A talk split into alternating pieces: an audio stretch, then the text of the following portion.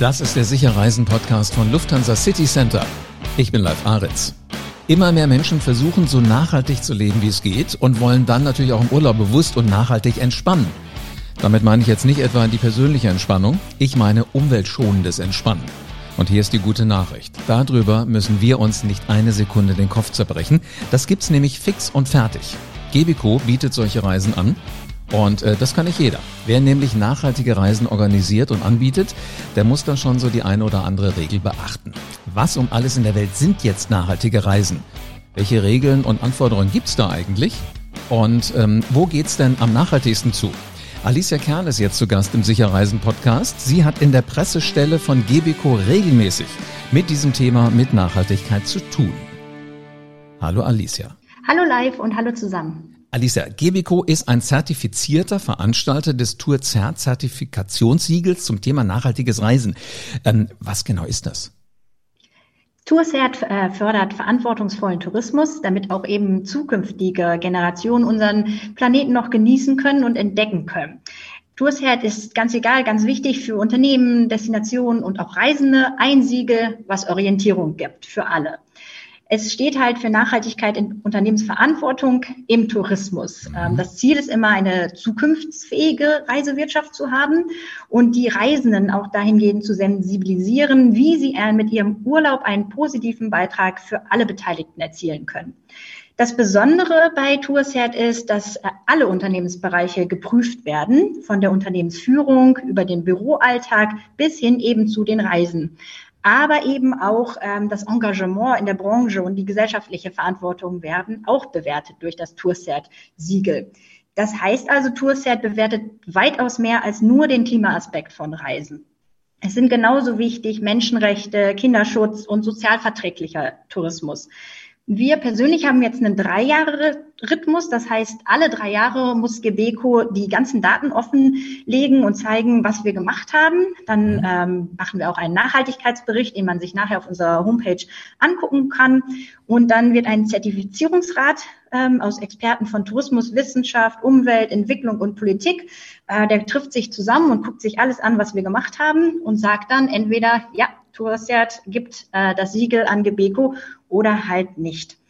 Das ist, schafft man nur, wenn man nicht nur alle drei Jahre mal aufdreht und was für die Nachhaltigkeit macht, sondern das, das funktioniert einfach nur, wenn man die ganze Zeit unterjährig immer am Ball bleibt, sich immer wieder die Prozesse anguckt, neue Ideen einbringt, neue Ein Ansätze angeht und ähm, ja so rundum Maßnahmen macht und nicht einmal alle drei Jahre, oh, Zertifizierung, jetzt geben wir alles. Ich wollte gerade schon sagen, das ist wahrscheinlich schwierig, ne? wenn dann auf einmal so eine ganze lange Liste alleine da liegt, was man dann haben müsste, da ist vielleicht was Neues dazugekommen und wenn du das verpasst hast, dann guckst du in die Röhre. Äh, ist das bei euch eine Lebenseinstellung? Also äh, seid ihr alle wirklich ähm, auch interessiert, ich meine jetzt auch mal in der Zentrale oder unterwegs, an diesem Thema Nachhaltigkeit?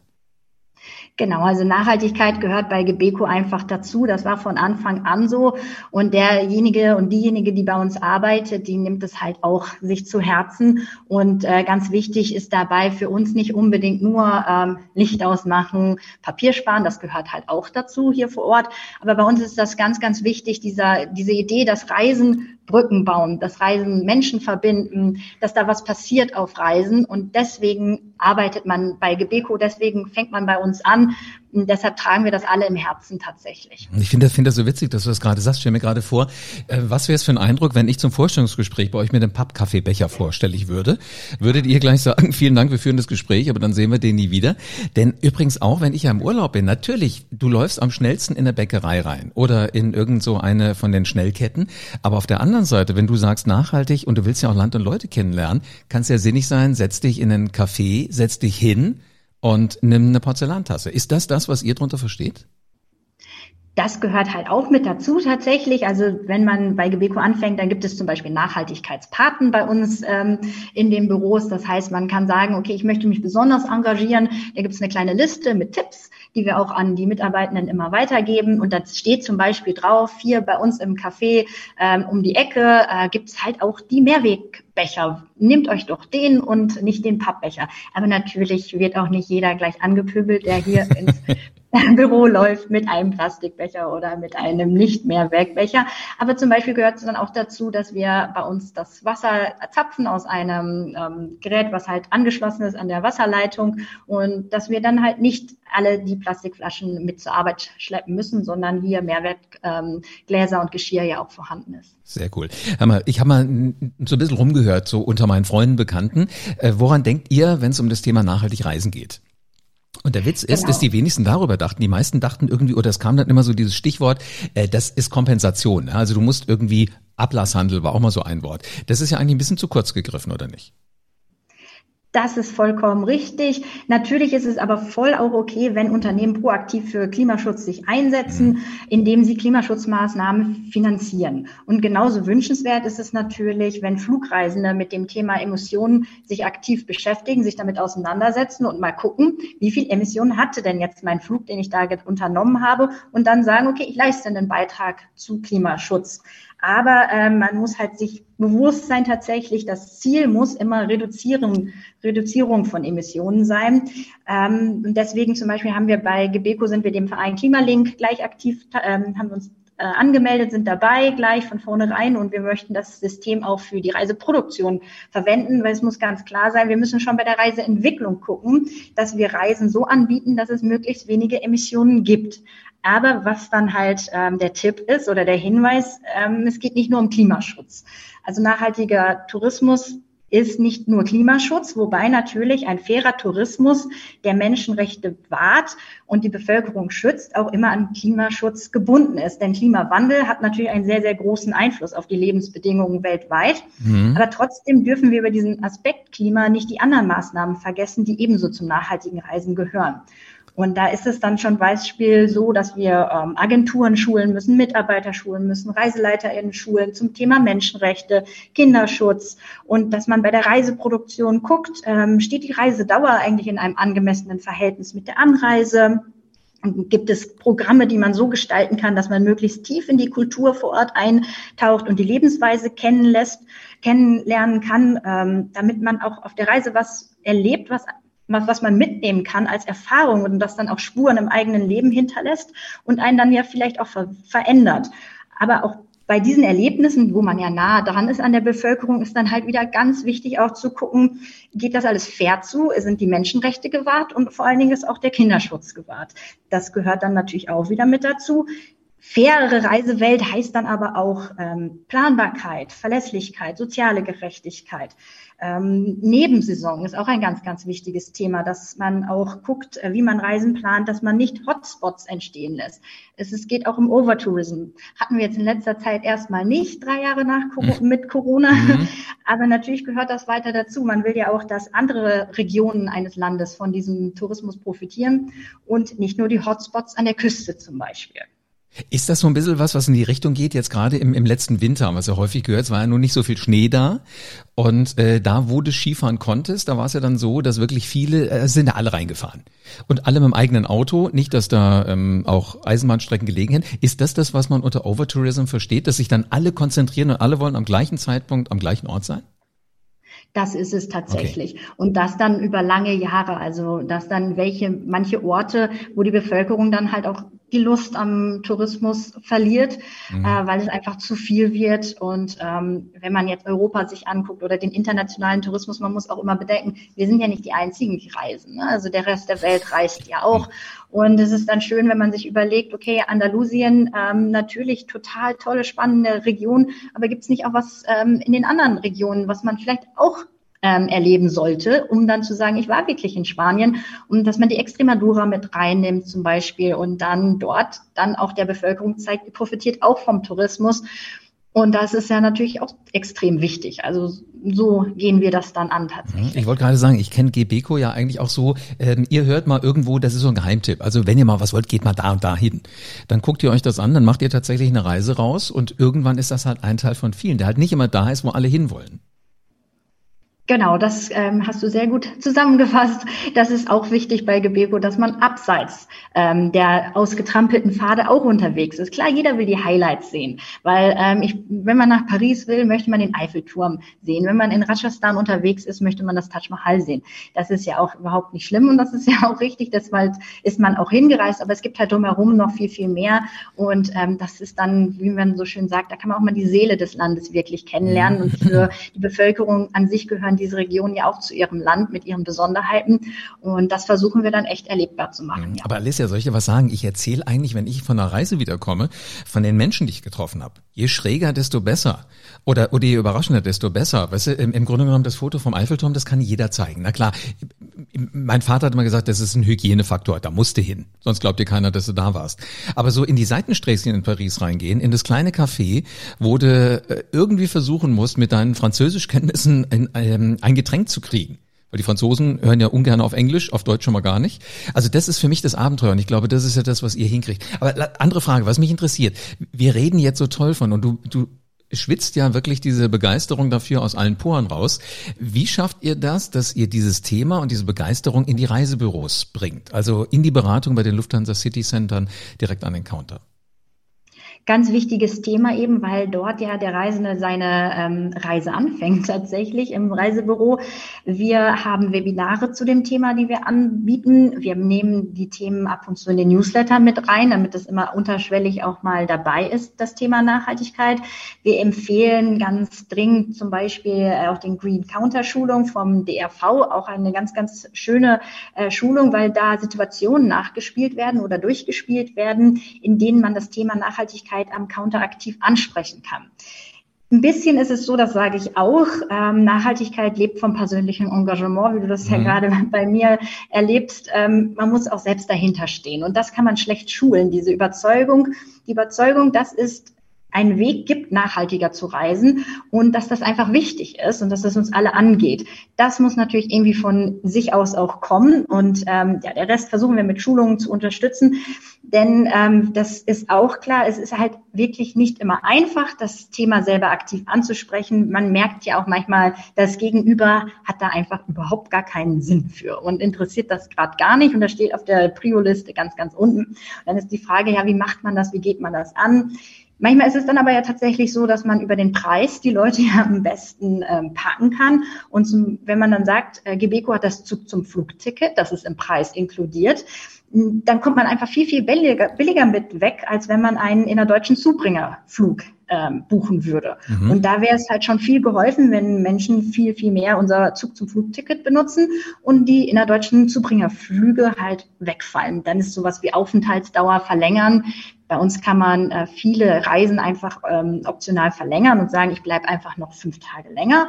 Klar, man muss die Zeit dafür haben. Ähm, das setzt dann die Dauer der Reise mit der Anreise ja wieder in ein anderes Verhältnis. Und außerdem kann man das Land dann noch besser kennenlernen. Man kann noch ein bisschen tiefer eintauchen. Und die Menschen vor Ort profitieren einfach enorm davon, wenn Menschen länger bleiben und nicht nur kurz dort sind das kann man auch im Reisebüro anbieten. Ähm, ja, schön, Sie haben die Reise gebucht. Möchten Sie vielleicht optional noch verlängern? Ein paar erholsame Tage am Strand noch hinten dranhängen, ist ja auch nicht ähm, verkehrt auf jeden Fall. Und äh, man merkt das, gerade auch ältere Menschen, die ja zu unserem Publikum auch dazugehören oder die jetzt ja auch zuhören, ähm, wenn man im Gespräch dann sagt, ähm, ich habe eine Reise gebucht und dann auch den Enkeln sagen kann, ich bin aber mit dem Zug zumindest schon mal zum Flughafen gefahren, ist, kommt das sicherlich gut an. Oder wenn man sagen kann, meine Reise hat aber ein nachhaltiges Label, kommt das sehr gut an. Oder ich reise halt mit Gebeco und Gebeco hat ein Nachhaltigkeitssiegel.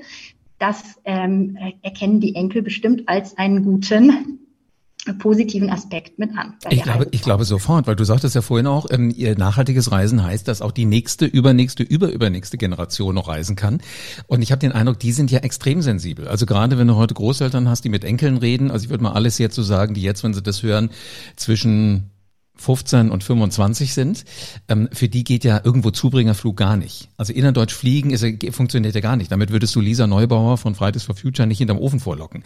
Wenn du dir aber sagst, hör mal, wie wär's denn mal mit einem mit einem Zug, glaube ich, sehr clever. Und äh, du hast gerade bei mir mal ähm, dieses Verlängern komplett in eine andere Richtung gesetzt. Finde ich faszinierend, wie schnell das geht.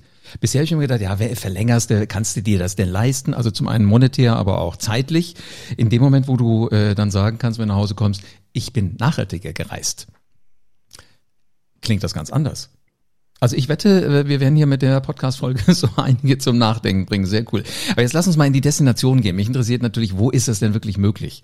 So das richtig nachhaltige Reisen. Welche Destinationen stehen da im Fokus? Generell sollte nachhaltiges Reisen natürlich von der Destination total unabhängig sein, da man einfach als Reisender selbst extrem viel äh, tun kann für das eigen, dass es jetzt die eigene Reise nachhaltig wird, auch die eigene Gruppenreise. Wir haben da Tipps auf der Website, was kann man machen, damit das eigene Verhalten auf einer Reise schon mal nachhaltiger ist. Zum Beispiel, dass man sich vorher mit der Destination auseinandersetzt. Wer begegnet mir dort? Was sind die Begrüßungsworte? Wie muss ich mich vielleicht anziehen, damit ich nicht auffalle? Also nicht auffalle, aber damit es angemessen ist. Ähm, da kann man selber halt sehr, sehr, sehr, sehr viel tun und dann ist es schon ganz egal, wohin man reist. Aber natürlich ähm, ist es so, dass es Destinationen gibt, wo das sehr viel einfacher ist, eine nachhaltige Reise zu gestalten als in anderen Regionen. Ich würde da jetzt als Beispiel mal ganz gerne Costa Rica nennen. Also hier gehört Nachhaltigkeit einfach zur nationalen Tourismusstrategie dazu. Und dann ein Beispiel ist, wir schicken unsere Gäste jetzt los mit äh, Mehrweg-Trinkflaschen, die sie immer wieder auffüllen können. Und das weiß jeder, der schon mal unterwegs war auf einer Reise, wie viel man an äh, Plastik produziert durch die Trinkflaschen einfach. Und wenn man da eine Mehrwegflasche hat, die man immer wieder auffüllen kann, dann ist das schon eine enorme äh, Erleichterung für die Umwelt. Allerdings und das wird dann auch jeder wissen, das funktioniert nur, wenn man diese Flasche halt auch regelmäßig überall auffüllen kann. Und mhm. zwar nicht nur im Hotel morgens, weil man hat ja nur eine, man will ja nicht drei Flaschen mit sich rumschleppen. Erstens muss es im Hotel so sein, dass man das Wasser trinken kann. Und dann braucht man das aber auch solche Stationen an Eingängen von Nationalparks. Man braucht solche Stationen, wo Museum sind, also wo man anhält mit dem Bus und sagt, so, jetzt gucken wir uns hier was an da muss auch die Möglichkeit sein, seine Flasche aufzufüllen oder halt auch im Bus, dass es da Behälter gibt, was aber nicht immer so einfach ist, wie man sich das vorstellt. Also es ist ganz, ganz äh, erheblich viel leichter, wenn ein Land sich so aufbaut, dass solche Maßnahmen greifen und dann kann man da aufspringen als Reiseveranstalter und dann ist das quasi easy, um das mal so zu sagen. Bei anderen Destinationen würde ich sagen, ist das ähm, extrem wichtig. Das Thema Nachhaltigkeit, auch wenn es einem nicht leicht fällt, ist es aber vielleicht viel, viel wichtiger. Also wenn es darum geht, Naturräume zu schützen. Und oder äh, man fährt in Länder, wo viele Menschen in schwierigen Verhältnissen leben. Da ist dann das Thema nach, ähm, nicht Nachhaltigkeit an sich mit Klima, sondern dann halt das Thema Menschenrechtsverletzungen extrem wichtig. Und da fällt es einem vielleicht nicht leicht, aber deswegen ist es umso wichtiger. Und ähm, ja, das versuchen wir dann natürlich auch umzusetzen. Jetzt lass uns mal einen Zoom-Strich darunter ziehen, weil das klingt natürlich alles sehr schön und ich wette, jeder sitzt jetzt bei dieser Podcast-Folge nur da und ist nur am Nicken. Hoffentlich fallen die Kopfhörer nicht raus. Und ähm, äh, fragt sich eventuell, was kostet das denn alles? Ähm, kann man das wirklich schon in Euro und Cent da darlegen? Also ist das tatsächlich teuer? Das ist wirklich ein sehr, sehr großes und auch allerdings falsches Vorurteil, dass nachhaltiges Reisen extrem viel teurer ist. Was ich ja schon angedeutet hatte eben ist, ähm, es ist absolut gar nicht teurer, wenn ich mit meinem Zug zum Flugticket zum Abflugsort mhm. reise. Auch wenn ich noch eine Nacht Night and Fly dranhänge, ähm, bin ich meistens damit viel, viel günstiger unterwegs, als hätte ich, ähm, wäre ich vor der Haustür losgeflogen, also im, im kleinen Flughafen und hätte mir noch diesen extra Flug zum Abflugsort äh, gegönnt da spart man tatsächlich auch schon und ist dann halt nachhaltig unterwegs. Und dann ähm, ist es einfach so, wenn Reisen ein nachhaltiges Konzept haben, sind sie einfach auch ganz, ganz häufig die besseren Reisen. Was ich damit meine, ist, dass äh, man häufig auch einfach bessere Qualität bekommt. Äh, wenn ich zum Beispiel die Wahl habe, äh, in einem Hotel zu nächtigen und ich weiß, dass die Mitarbeiter dort fair bezahlt werden, dass sie sozial abgesichert sind, dann nehme ich doch dieses Hotel, weil ich dann auch weiß, ich kriege einen besseren Service. Mhm. Oder wenn ich die Wahl habe zwischen einer Kette und einem familiengeführten äh, Unterkunft, dann wähle ich letzteres, weil ich dann weiß, ich bin nicht anonym ähm, untergebracht, sondern viel authentischer und nebenbei unterstütze ich die lokalen Strukturen und damit ist das doch einfach perfekt und nicht unbedingt teurer. Und ähm, was ich ja eben angedeutet habe, klar, wenn ich länger bleibe, mir vor Ort viel angucke, ins Museum gehe, Menschen treffe, in Teil deren Lebenswelt werde, dann wird das mehr kosten, als wenn ich eine Woche lang nur am Strand liege. Das ist klar. Aber ich habe ja auch sehr, sehr viel mehr erlebt. Und Qualität kostet immer ein bisschen mehr, das ist so. Und außerdem leiste ich einen Beitrag dafür, dass auch die, die nach mir kommen, noch etwas von unserem Planeten haben. Und dafür gibt es meiner Meinung nach gar kein Preisschild. Das ist ein sehr, sehr schönes Schlusswort. Weißt du das, Alicia? Hätte man gar nicht ja. besser machen können. Vielen herzlichen Dank für eine spannende Folge und alleine mal so in die Welt reinzugucken, wie geht nachhaltiges Reisen. Tun will's jeder, aber macht es wirklich auch jeder. Also, damit die Generationen, die jetzt noch gar nicht angedacht sind, die auch noch gar nicht auf der Welt sind, damit die auch reisen können, kann nachhaltiges Reisen sehr sinnvoll sein. Nicht da immer hinreisen, wo alle hin müssen. Das ist Overtourism, heißt das Fachwort, sondern mal nachhaltig reisen. Könnte zum Beispiel heißen, ich bin irgendwo vor Ort und verlängere einfach, wenn es mir da gefällt. Das heißt, ähm, die Anreise und so weiter und die Abreise steht dann in einem clevereren Verhältnis zu der Zeit, die ich da bin. Also auf einmal wird es nicht mehr verlängern, sondern es wird nachhaltiger reisen. Auch beim Flug überlegen, wie viel Emotionen äh, koste ich da den Planeten und kann ich das reduzieren, indem ich vielleicht mit dem Zug zum Flughafen dann fahre. Und Nachhaltigkeit übrigens geht nicht nur das Klima an, sondern auch Menschenrechte, Kinderschutz, also letzten Endes auch die Lebenssituation der Menschen vor Ort. Und in der Strategie des Staates ist es sogar in Costa Rica auch so mit drin, dass sie sich Gedanken darüber machen, wie funktioniert das und Gebeco hat das alles im Auge. Finde ich sehr, sehr spannend. Also das ist für mich letzten Endes sicher Reisen und äh, das geht mit den 2000 Reiseprofis von Lufthansa City Center in 270 Reisebüros in Deutschland. Einen Termin bei deinem ganz persönlichen Berater kannst du jetzt direkt buchen, auch wenn du diesen Podcast mitten in der Nacht hörst mit LCC Meet Me. Telefon Videocall, Besuch im Reisebüro. Du entscheidest ganz einfach, was du magst. Und mit dem Shopfinder auf lcc.de findest du garantiert das nächste Reisebüro in deiner Nähe. Haben wir alles verlinkt? Das findest du in den Show Notes. Und damit du für deine nächste Reise auf dem Laufenden bleibst, abonniere diesen Podcast am besten jetzt und lass gerne eine 5-Sterne-Bewertung da. Dann weiß ich, du hast Lust auf Reisen. In diesem Sinne, gute Reise und bis zur nächsten Folge vom Sicher Reisen Podcast.